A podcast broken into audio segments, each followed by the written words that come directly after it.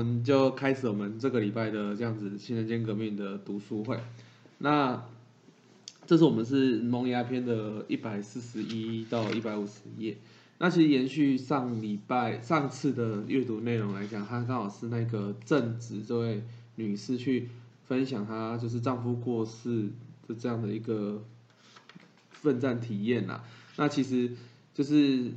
对等于是真的是，他其实这是一个代表整个美国的广播的一个成长啦，就是在第一次就是先生他们先生他们来到。美国开始播下第一颗美国的广播种子，那个时候对比，其实那个时候每个人都是愁愁容满面呐。但是正直的这个体验，其实真的代表是整个美国当地的会员，从真的是充满着烦恼的生命，到现在能够去透过信仰，透过长田南庙或灵野 Q，然后去创造出自己的这样的一个转变的一个实证的一个体验。那其实这这也对比那个等于那个时候的这样子。当地就是美国当地的每位会员的一个转变跟成长，这个我们在后面其实还是会看到这样的一个内容。好，那那接下来就是在这边的时候，就是这之前哎，在美国的指导里面，它是转变成是一种就是恳谈跟询问的部分。那我觉得这边其实，其实我觉得这个也蛮有趣。我觉得大家之之后我们在活动上其实也是可以去思考，就是因为当然了，我们都知道说。西方他们上课都很爱问问题，就是感觉好像不举不举手问问题会会被骂那种感觉，就是很踊跃的去提问。但是其实我们我觉得这很重要，是我们在信仰的路上，其实前辈不见得是真的就比较厉害。其实大家都在信仰的这个路上面是互相去学习跟成长，因为有问我们才会去，我们才会去了解，哎，为什么是这样？或为什么那是就像。之前因为他跟我分享到，诶，去家访不懂也是想办法问啊，想办法去了解后才知道说啊，原来信心或是原来佛法讲的是这样子。我在这边其实也看到，就是当地美国当地的会员也是很无所不无所不问呐吼。那我觉得这里有一个地方很妙的，就是他们谈到的就是学会歌的部分。那其实早期的学会歌的确，我们那时候小时候听起来的确也蛮像那种军歌的感觉啦。对，那就有人分享，哎，为什么有些学会歌很像军歌？那为就是为什么要唱这样子一个这种的歌？那当然它是有它的背景，在因为早期也没有什么所谓的学会歌，而且学会歌怎么来的，其实都是学会员自己做的，就是当地的学员自己做的。如果大家有听过威风堂堂的创作创作过程，那个威风堂堂那个旋律是一个壮年部。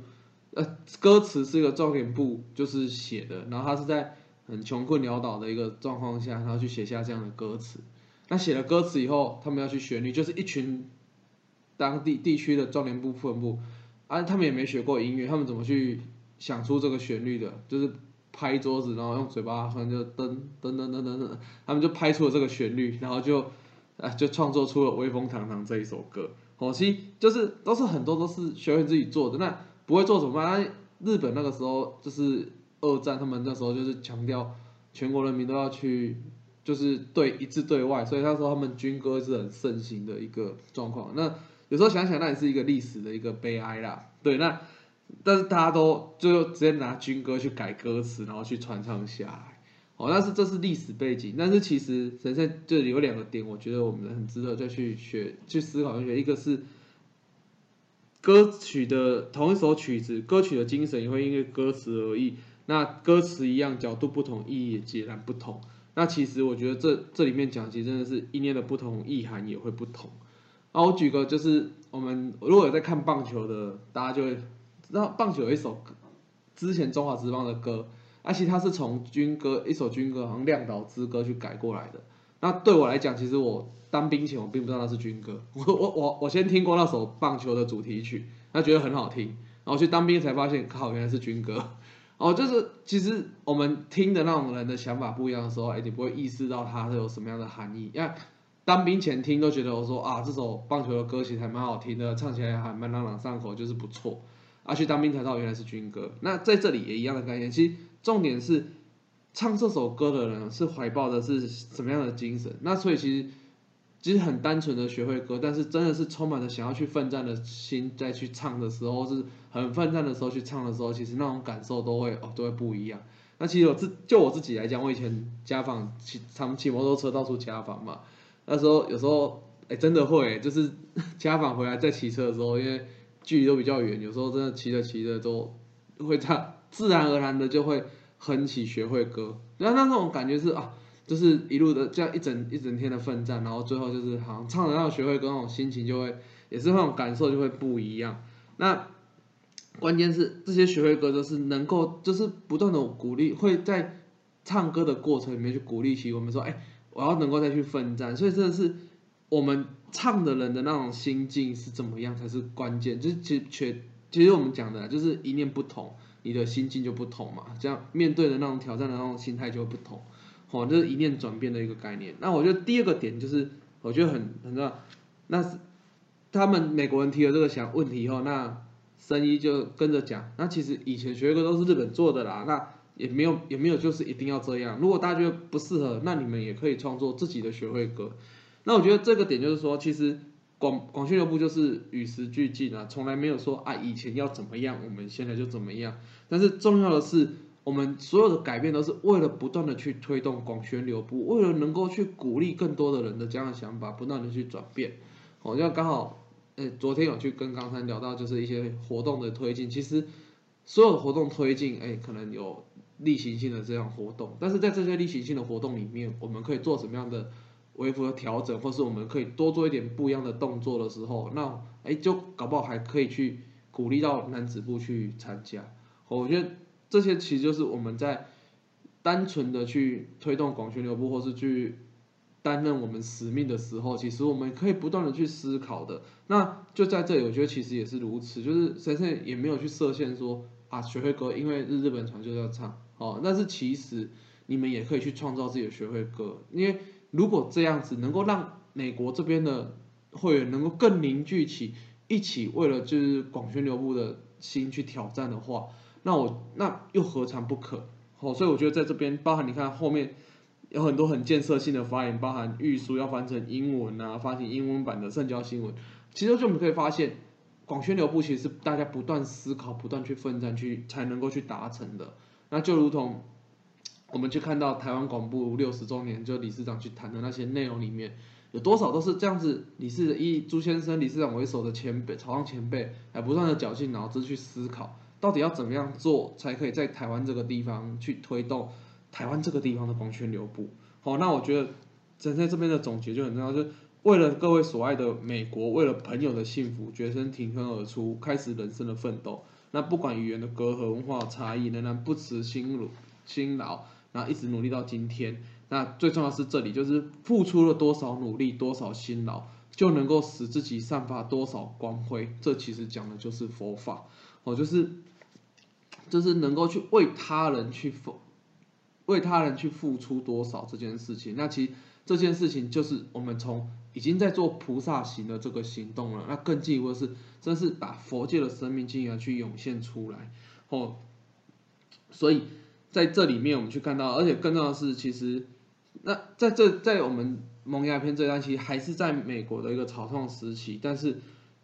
陈生他们一直在做，其实就是把这样子佛法的和平跟人权的思想、生命的尊严跟慈悲的哲理，不断不断的去传达给更多的人啊，也透过了美国当地的这样的一个草创会员们，也是不断的去做这样的一个部分。好，那我觉得在这边这个部分就是看到他们这样的一个恳谈的部分。那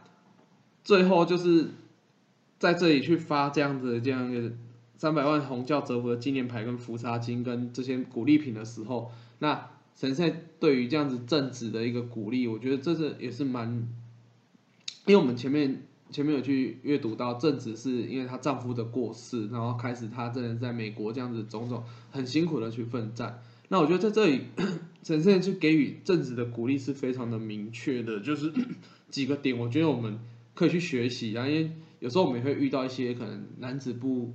亲属过世的时候，那我们要去鼓励他。我觉得这一段真的是大家可以去记、去感受。就第一个是鼓励他，就是一定要活下来，而且活下来的时候要去思考，是要把过世的人的价值由我们来，由活下的人来去证明。所以他第一段去鼓励他，丈夫能不能成佛，是身为家属的你们来去证明。那怎么证明？一定要去建立起让周遭所有人都非常羡慕的幸福生活。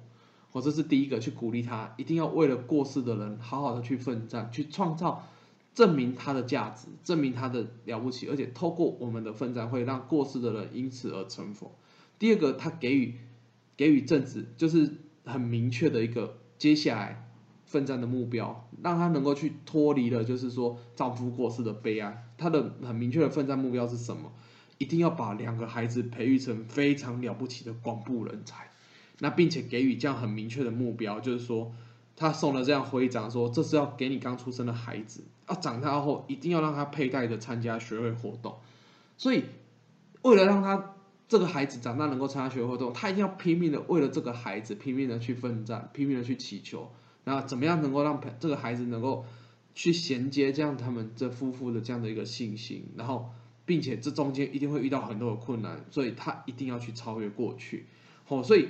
一个是鼓励他能一定要为了过世的人去让他成佛去奋战，第二个是给予他很明确的这样子一个接下来的人生奋战的一个目标。我觉得在这一段里面，其实自己真的是也学习了蛮多。那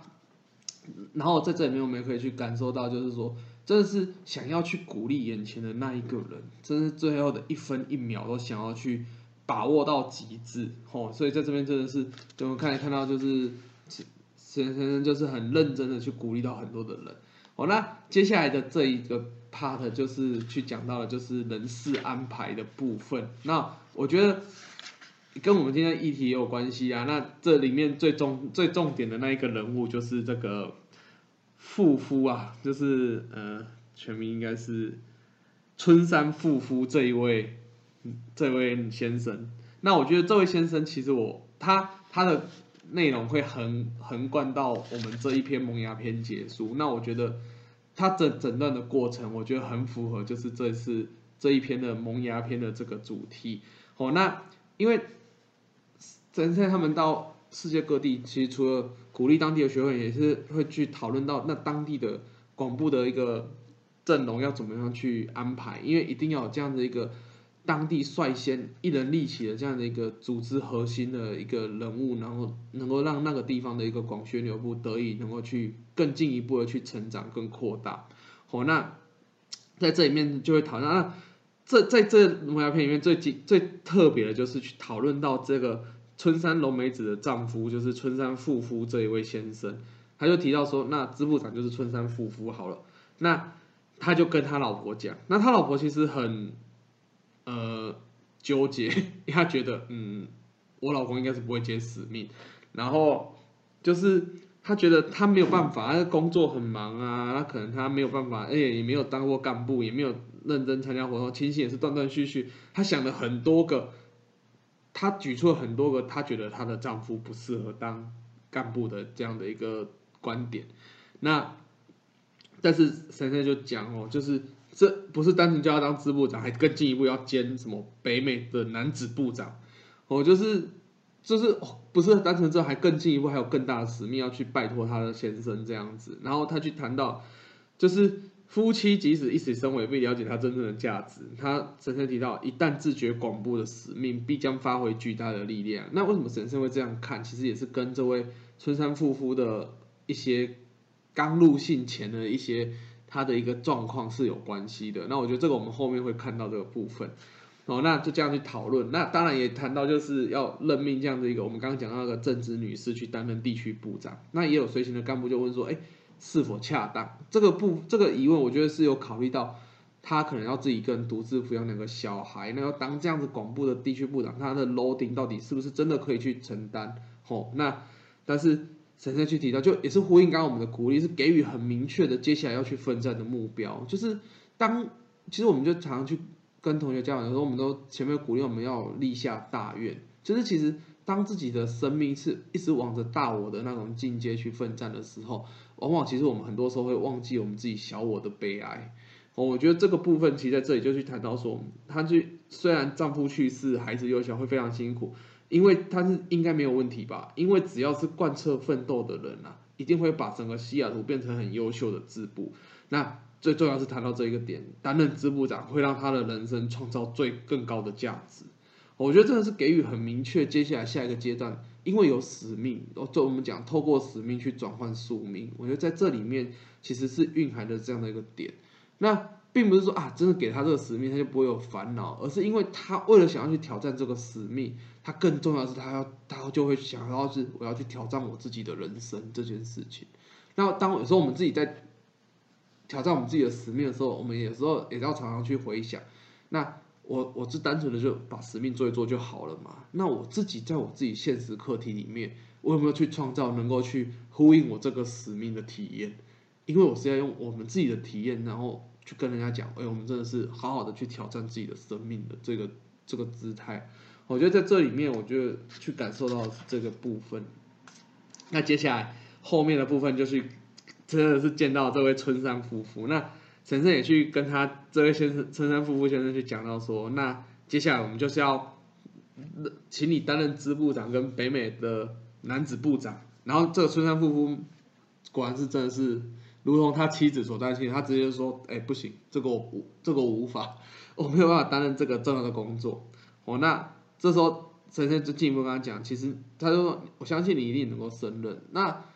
这个相信是在于他接下来后面会花很多很后面的篇幅会谈到，其实神仙有一直跟他的去恳谈，哦，不是很很相应的就跟他讲一句：“我相信你一定可以。”就这样没了，没有。其实后面我们会看到，真的是。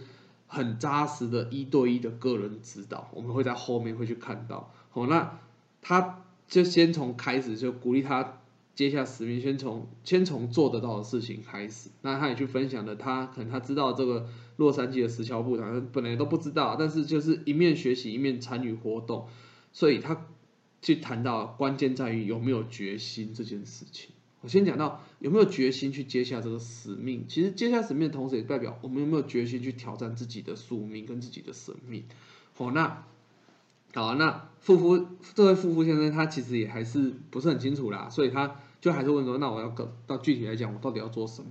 结果他就跟他神圣就先跟他讲，第一件他一定做得到的事情就是 limbo base 啊。那因为美国很大嘛，所以有活动的时候你就开车载他去吧。结果这个春山先生就说：“开车哦，那最我是司机支部长哦。”对，那神仙就说：“对，就是这样，就从这样开始。”对，那我觉得这个很有趣，就是我觉得就是我们讲英美桃李，我觉得真的是一个一眉桃要一个极致，就是想尽办法去思考眼前这个人到底他的特色是什么，到底可以从哪些点让他能够去产生这样的一个自觉使命的涌现。那这样的过程，其实随行的干部一定都很不安呐。就说呃认真，就这样真的就可能就这样可能，然后就就任命他这样子嘛。好，其实随行的干部都很不安呐，但是的就是他也答应了，但是在这个过程里面，他在这样的哎，在跟神社谈的过程，他也先答应了，就有点先接受再挑战的感觉。但是后面当然会很认真，就是我们会看到神社跟他的个人指导的内容这样子。好，那接下来就是再来到下一个地方，就是。呃遇到这样的一个死部先生，那要去跟他谈这样子，他跟他老婆去担任这样的一个当地美国当地这样的一个很重要的使命啊。好，那 在这里面也去中间也是还是持续有些去对于会员做这样的一个恳谈的部分。那我觉得在这里面有一个地方就是他神神圣在于纽约的会员，他提的很每个问题都是给予非常的肯定啊，就是说这问题问的很好很重要。并且很认真的去回答，或回答到就是总会要开始了才没有继续回答下去。但是我觉得这里面其实我们可以去感受到，其实对于会员提出的询问是很认真的给予回应，或是很认真的讨论。那我觉得这样子认真的回应的过程里面，其实也是让眼前的这一位会员在这样的一个讨论跟回应的过程里面，能够自然而然去感受到，哦，原来信心就是这样，而且会感受到就是这种信赖感，就是哎。所以是真的很认真想要介绍这个信仰给我，很认真的想要让我了解为什么是要来信仰这件事情，跟信心的重要，跟教学的重要。我觉得在这个过程里面，我们也也能够去让眼前的那位会员能够更加深对于信仰的一个了解，这样子。那后面这边就是谈到的就是关于史布先生的一个入信的过程啊。那那这位史布先生，他其实一开始是跟着户田先生。认真的信心，但那个时候其实他一开始也是被户田先生就是敏锐的去斥责他对于宗教观的谬误等等的啊，包括那个时候他也反对他老婆信心啊。所以一开始很反感，但是后来因为他的工作不顺利，那即将跟那有没精神官能症有没有给压起来，那导致他想想要好，那我就透过信仰来去挑战。那也那个时候开始，他去追随了户田先生。那这有一个很关键的哦，他信心关键是他常常去请求户田先生的个人指导。所以我们今天在就是我们今天全区的时候，也就就看到这样的一段指导，就是说，其实整个广训练部最重要的是个人指导，就是能够在个人指导里面才能够去培育出每个人对对于信心那种最深化的一个部分。好，所以其实。我们就是为什么在这样的一个扩大，我们帮人去鼓励会员啊，或者是家访会员，其实都是在落实就是个人指导。那我们在这里可以看到，他路性的关键就是在于这样跟很绵密的去请求户田先生的个人指导。但是因为很信赖户田先生，所以户田先生过世后，其实他就有一种，就是不想在没有户田先生的学会里面活动，所以就因此就又没有活动。但是就在他要去美国前呢，他的小舅子就是。那个副理事长石条杰先生的，就是请他再去跟生去跟生医，就是神圣见个面。那也见面的同时，也因为看到了，就是这这位年轻的会长，就是非常的关心他自己，那这样诚实的态度而去打动他的心呐。那再一次让他去，再次去回应到说，我那我要再次去重拾信心。那真的是就是真心去回应真心。所以每一次家访到底有什么配波？其实就是真是很认真的去。见眼前的那一位同学这样子，哈，我觉得这是在这十页里面，其实我自己看完的一些一些重点整理，跟自己看完的一些心得，就是也是再去这样跟大家分享。那我觉得真的是接下来的几次，我们真的会陆续看到这关于那个，我觉得那个春山富夫先生的这样子跟神社之间那种个人指导的种种的内容。那我觉得那真的是。培育一个人成为真的是将才的一个内容，我觉得我们接下来我们看到的时候，我们可以再去讨论。那以上就是我们这一次的这样的一个重点整理。好，那接下来是我们的一个议题的部分呢，就是大家可以谈谈我们就是最近在家访的过程中要怎么让对方燃起挑战的决心，因为我觉得有时候在家访的时候不知道跟对方聊什么。哎呀，我们大家可以一起想一下。好，那我们要好是的，我要先讲一下 刚刚祥俊的议题。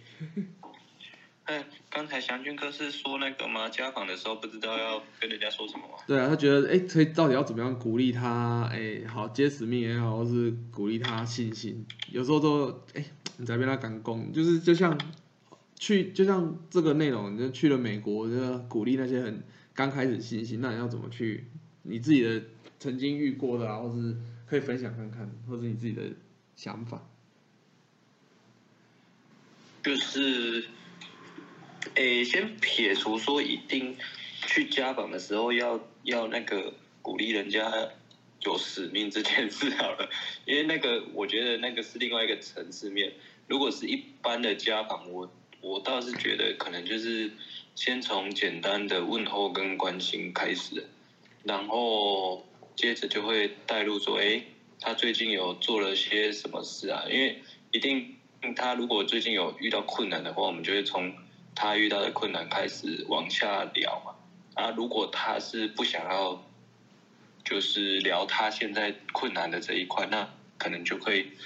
我啦，我的方式就会。带到哎，最近那他最近有做了什么？他比较开心的事情嘛，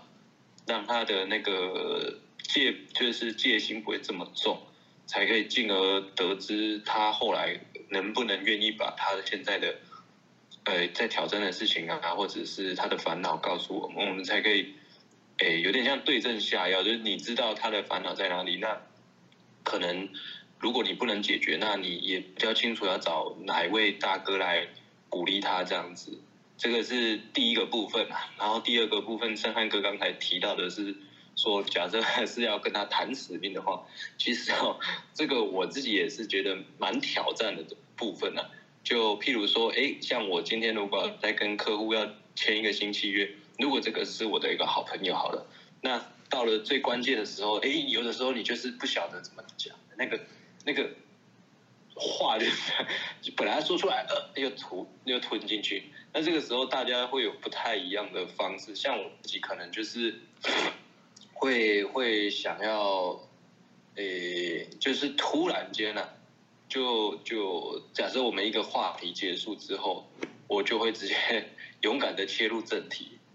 然后就譬如说我们先闲聊一闲聊一下子，哎呦。诶，前阵子有没有看电影啊？呃，看《灌篮高手》啦，这样子类似。讲完了之后，然后就诶，我要跟你讲一件事情。那突然这样子，我的方式比较会直接一点，因为我怕拖太久，我自己跟他约好本来我该做的事情，我没达到的话，我可能会很懊恼。离开的时候可能会在那边捶心肝这样，哦，我到底在干什么这样子？对啊，啊，这个我觉得这个每一个人都会遇到这个困难啊，就是。假设你今天跟对方约出来，你是有一个目的性的，那你可能就会脑子里会有一直就是万马奔腾这样子，一直转，一直转，到底要怎么带入到那个事件上面，就会蛮折腾的啦。我自己也是常常都会这样子，所以可能方式的话，就是可能前面闲聊后，然后就我的方式都是单刀切入啊，就直接插进去看 会得到什么结果。哎呀。这是我的方式啊，供你参考，谢谢。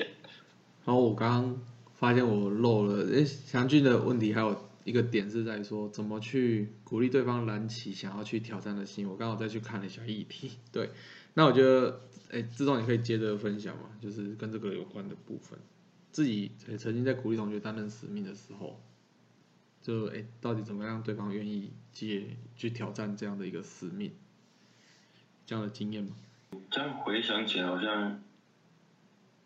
比较少呀，好像都是我自己被坑的比较多。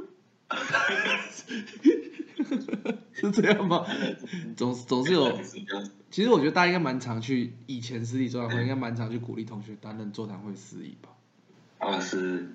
对吧？吼，应该这个是我们最常去恳谈同学的使命。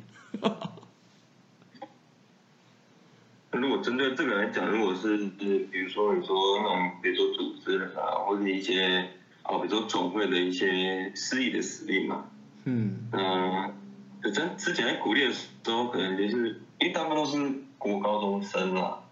所以通常在鼓励的时候，我思考一下啊，因为还有有点有点久了，但是通常在讲讲这个讲这个使命点啊，都会先刚刚说。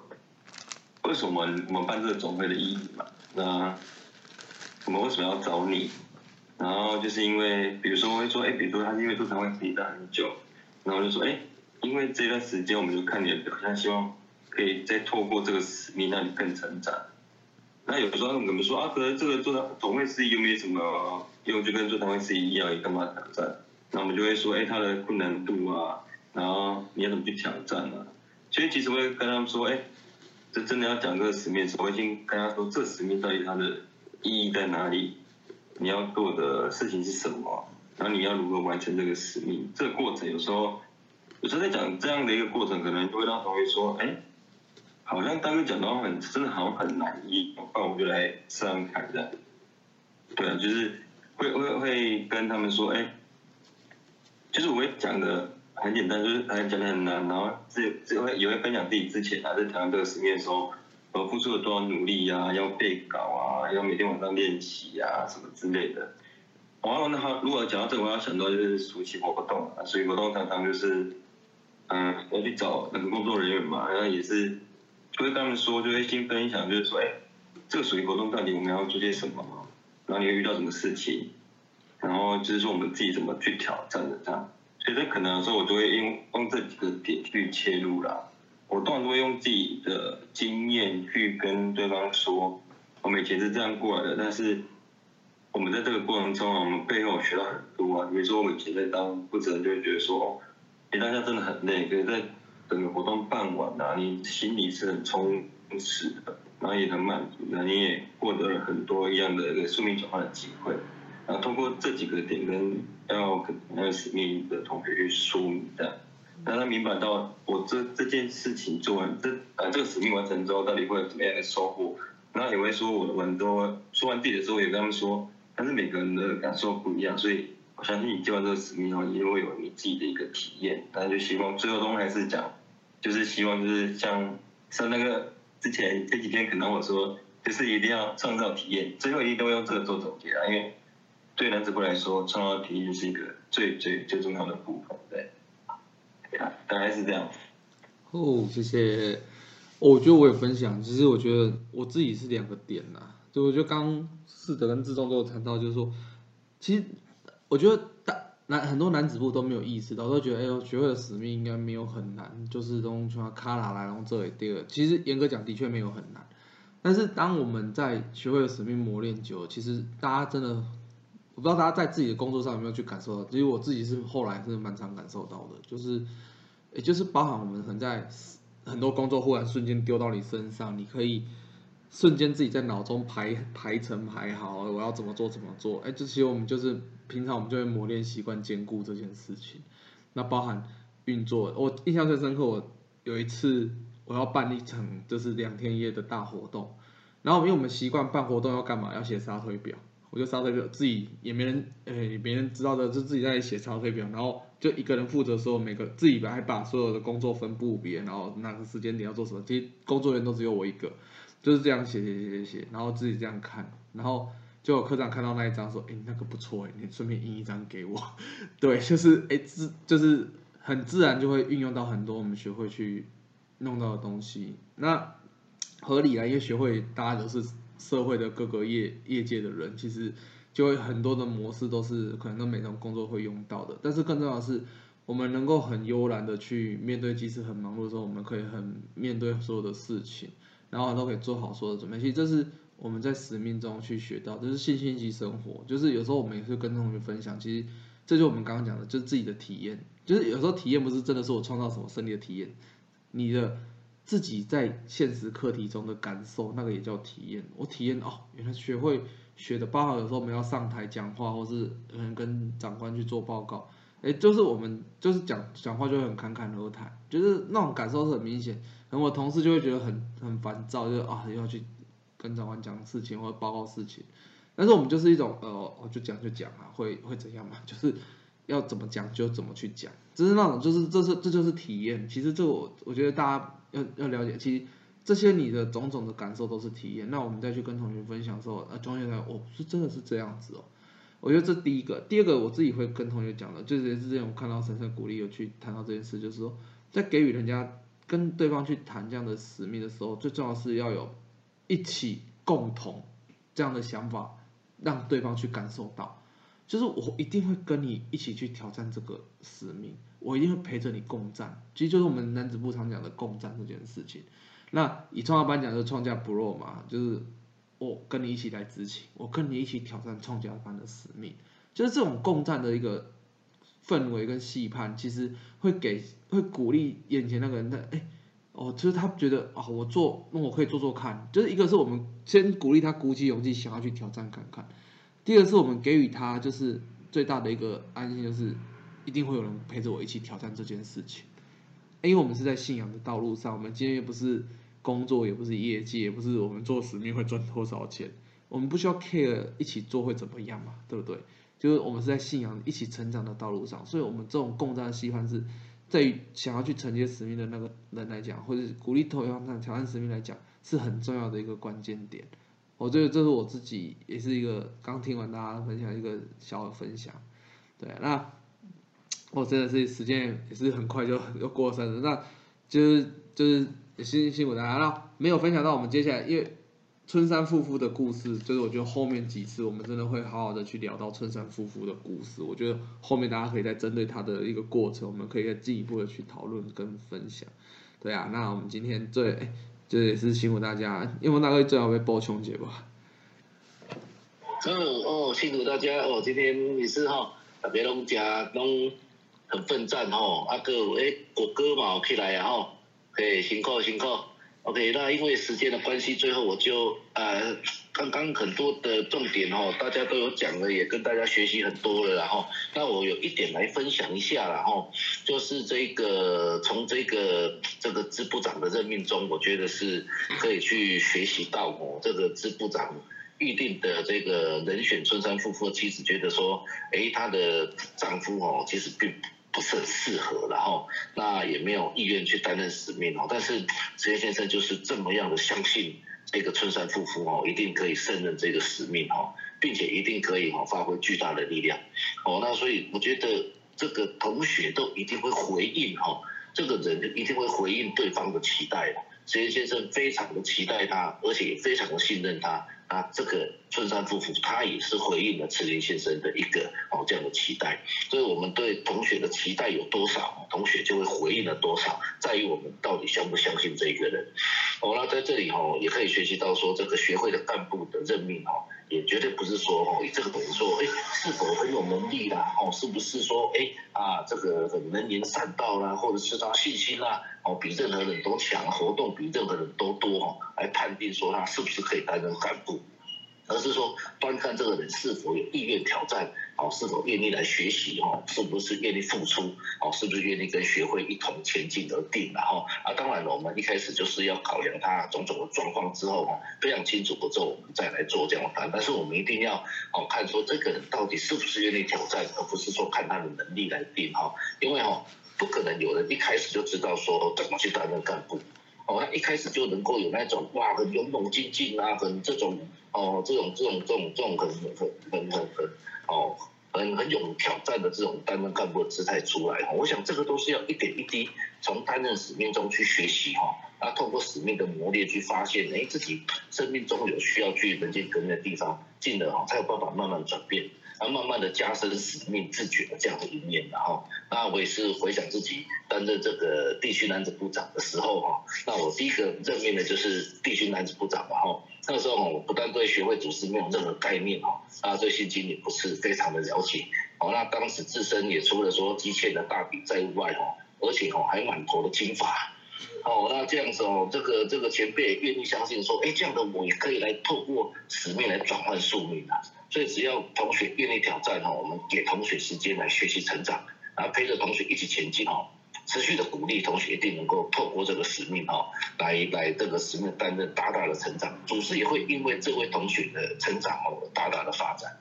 好，那今天的议题哦，今天祥祥俊哥的议题真的非常非常好，那大家刚刚的分享哦，也真的跟大家学习的哈。那我觉得说，如果鼓励同学燃起挑战的使命的决心哈，那我觉得。同学哈不愿意接任使命哈，往往就是对于说担任使命会觉得说，哎是非常困难的事情啊，又或者会觉得说，哎自己现在的状态有没有办法胜任哈，那我觉得需要让同学去感受到，担任干部并非很困难的事情，只要愿意尝试哦，只要你有心想要把它做好的话哦。一一定可以做得好的，那一开始哦，只要挑战他可以做到的事情就就可以了哈。当他觉得说，哎，这个事情是他可以做得到的话，那他做了之后，他他他他成功了，那他的自信心就会更强，哦，所以说就会有自信能够去做更多的事情，能够去做更多挑战。所以很多的成功哦，都是从挑战简单的事情开始的。哦，像职业先生很信任这个春山哦夫妇哈，所以他就哎一开始就请他，哎那那你就开车去载你的太太哦，然后去去去参加活动，就那他当然就觉得说这个东西是我可以做得到的。哦，那从这个过程当中慢慢慢慢的经过恳谈，慢慢的加深信心之后啊，这个哦这个组织这。整个这个哈，他的一个信心就能够哦慢慢的成长起来。所以我觉得最大的关键就是说，我们对同学一定要百分之百的信任呐，相信他一定可以做得到，而且对他要有很深的期待，那他一定能够会回应我们的真心哈，那一定哈会。这个哦，去去去去跟着我们的期待慢慢的成长起来。当然这个当中哈，需要不断不断的哈的灌溉的哦，要不断的哈这个洒水灌溉，就不断的哦个人的一个肯担，然后来给他鼓励，给他信心。好，那这个是我对这一篇的一个哈呃这个这个这个